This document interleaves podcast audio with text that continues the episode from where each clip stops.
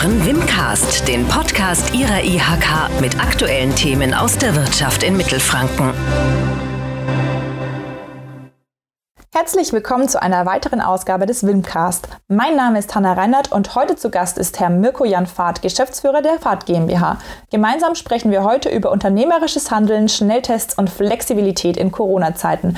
Denn das Familienunternehmen Fahrt aus Spalt, das ursprünglich im produzierenden Gewerbe für den Maschinenbau tätig ist, gründete im vergangenen Jahr die Fahrt Medical GmbH und stellt nun Unternehmen unter anderem Masken und Schnelltests zur Verfügung. Aber dazu gleich mehr. Herr Fahrt, stellen Sie sich und Ihr Unternehmen doch am besten einfach kurz vor. Ja, vielen Dank, dass ich hier an diesem Podcast teilnehmen darf. Ich bin der Mirko Jan Fahrt, bin 49 Jahre alt und leite dieses Unternehmen schon seit 32 Jahren. Wer erzählen kann, der merkt, dass da irgendein Fehler drin sein muss.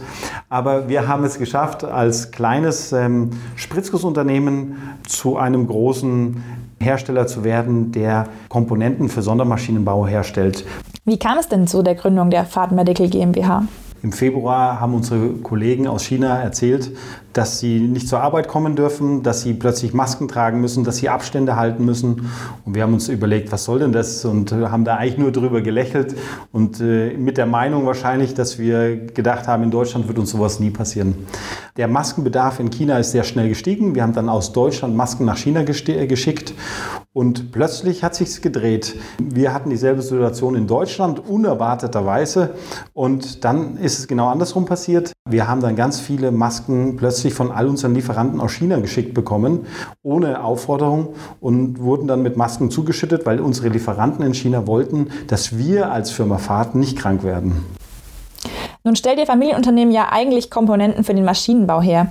Wieso haben Sie sich für diesen Schritt in ein so doch branchenfremdes Projekt entschieden?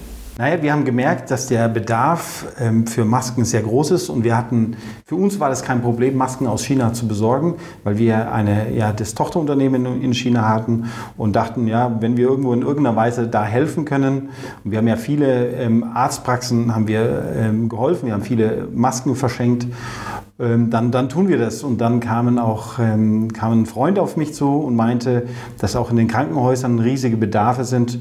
Und so haben wir uns eigentlich in das Geschäft erstmal reingestürzt und erstmal machen. Und äh, mit der Zeit äh, hat sich das immer mehr und mehr entwickelt. Und so haben wir dann irgendwann entschieden, lass uns dann ein sauberes Gebilde daraus machen. Und so ist eigentlich die Fahrt Medical GmbH dann entstanden.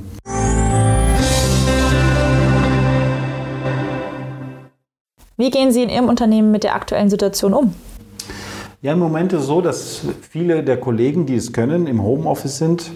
Und die Kollegen, die nicht im Homeoffice sind, die an den Maschinen stehen müssen, die können ja ihre Maschine nicht mitnehmen, sondern die sind einfach in, im Unternehmen. Und über Schichtmodelle trennen wir die ähm, Kollegen so, dass wir eigentlich bis heute keinen einzigen ähm, Corona-Fall im Unternehmen hatten.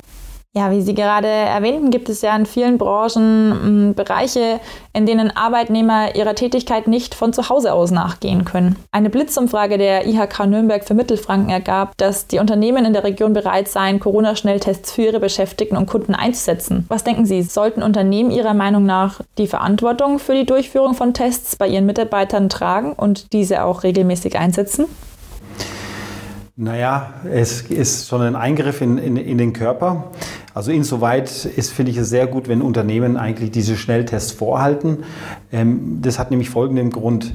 Wenn, äh, wir haben natürlich auch in unserem Unternehmen sehr viele Kollegen gehabt, die kamen panisch an, ja, meine Mutter, meine Freundin, meine Bekannte, der Bekannte, irgendjemand hat immer Corona gehabt und jetzt muss ich auch zu Hause bleiben oder auch nicht. Und es waren, kamen sehr viele Anfragen in der Richtung. Und dann haben wir einfach ähm, gesagt, okay, kein Problem.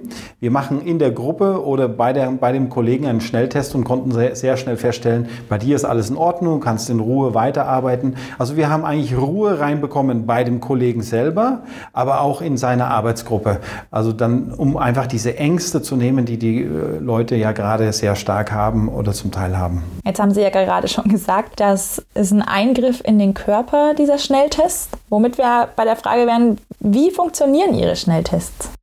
Wenn Sie im Unternehmen einen Betriebsarzt haben, dann darf der Betriebsarzt diese Schnelltests durchführen oder ähm, der Betriebsarzt darf auch Leute ausbilden, die diese, dann diese Anwendung machen.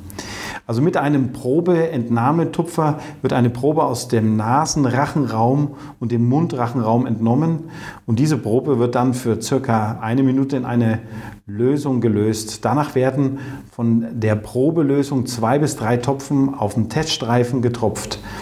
Nach circa 15 Minuten ist dann eigentlich ein Ergebnis sichtbar. Vom Prinzip her ist es eigentlich so wie ein Schwangerschaftstest. Ja. Und die neuen Tests, Schnelltests, sind sogenannte Speicheltests. Die, der einzige Unterschied ist hier die Probeentnahme. Es wird kein Sekret aus dem tiefen Rachenraum benötigt, also ähm, weil ich vorhin gesagt habe, das ist ein Eingriff auf den Körper. Also es wird ein, ein, so ein Wattestäbchen sehr tief in, den, in die Nase reingestupst und das ist vielleicht ein bisschen unangenehm für die Kollegen. Stattdessen wird eigentlich ähm, ähm eine Speichel- oder eine, eine Sputumprobe, ähm, also tief aus dem Hals röcheln. Es ist ein bisschen ein spezielles Geräusch und ähm, das ähm, wird wird dann in einen kleinen Behälter reingespuckt und dann entnimmt man daraus eigentlich die Probe. Wie aussagekräftig sind die Ergebnisse dieser Schnelltests? Häufig werden die Ergebnisse von Schnelltests als nicht belastbar abgetan. Ich sehe das etwas anders. Für Testungen, wenn es echt eilig ist oder um sich sicher zu sein, dass man selbst keine Gefahr für andere ist, eignen sich die Tests hervorragend. Die Spezifität das ist der Wert, der anzeigt, wie sicher ein Gesunder als gesund erkannt wird, beträgt nahezu 100 Prozent. Wenn ein Schnelltestergebnis negativ ist, kann man also davon ausgehen, dass man gesund ist. Das entlastet die Labore, die mit PCR-Tests noch immer ganz gut beschäftigt sind. Die Sensitivität unseres Schnelltests liegt ebenfalls bei über 95 Prozent. Und die Sensitivität bedeutet, dass ein Kranker als krank erkannt wird. Ja, und wenn jemand dann krank, als er krank erkannt wird, dann muss er im Prinzip seinen ähm, Arzt kontaktieren und das Gesundheitsamt und es wird dann nochmal ein PCR-Test ähm, nachgemacht, der dann echt ihn als krank oder vielleicht sogar als nicht krank ähm, ausweist. Mhm. Ja, und das ist dieses letzte, diese, diese letzte Prozentzahl, die dann dadurch eigentlich, eigentlich abgesichert wird.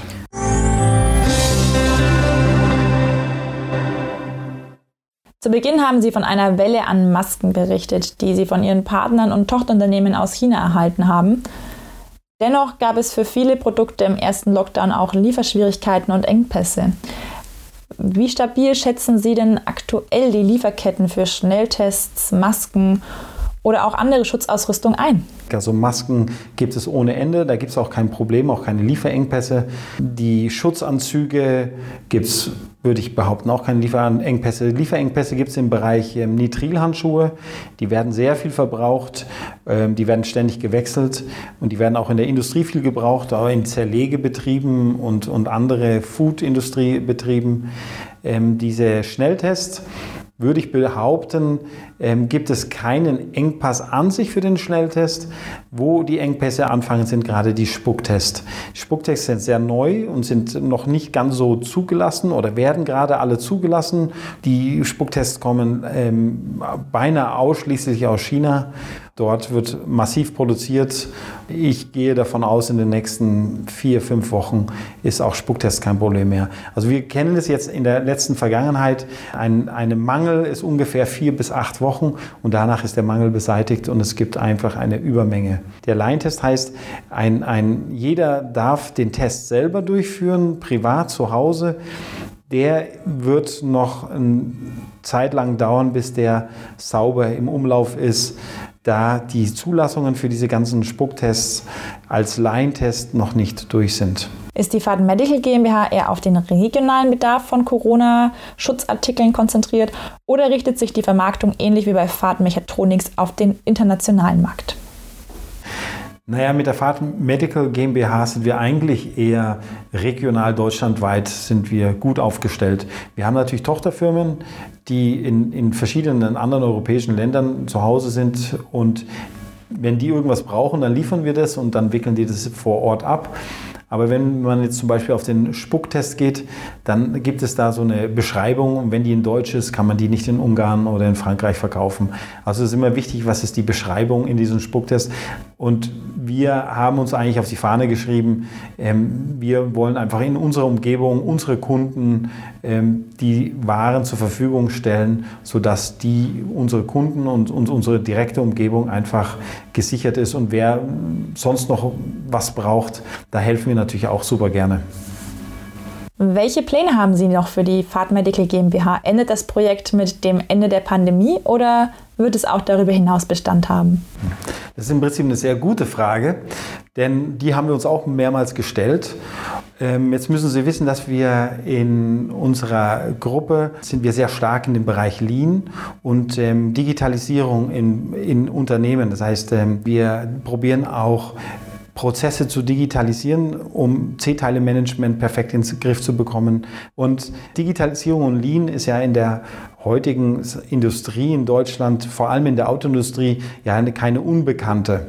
Wir haben aber festgestellt, dass im Bereich Krankenhaus- und Pflegeheimen ähm, das sicherlich ein großes Thema ist und dass dort Leute sind, die ähm, richtig Hand anlegen müssen und die eigentlich Zeit für den Patienten und für den Kranken haben sollten und sich nicht mit irgendwelchen Bestellungen und irgendwelchen Formularen rumschlagen müssen, sondern dass sie einfach im Prinzip auch IoT-Geräte haben.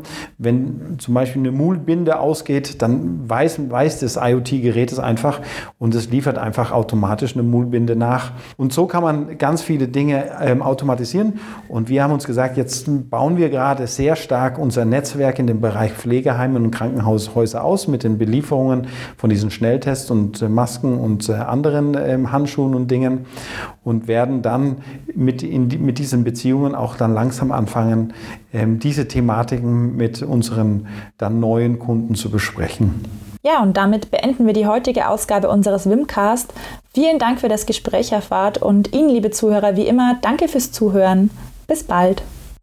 Das war Wimcast, der Podcast der Industrie- und Handelskammer Nürnberg für Mittelfranken.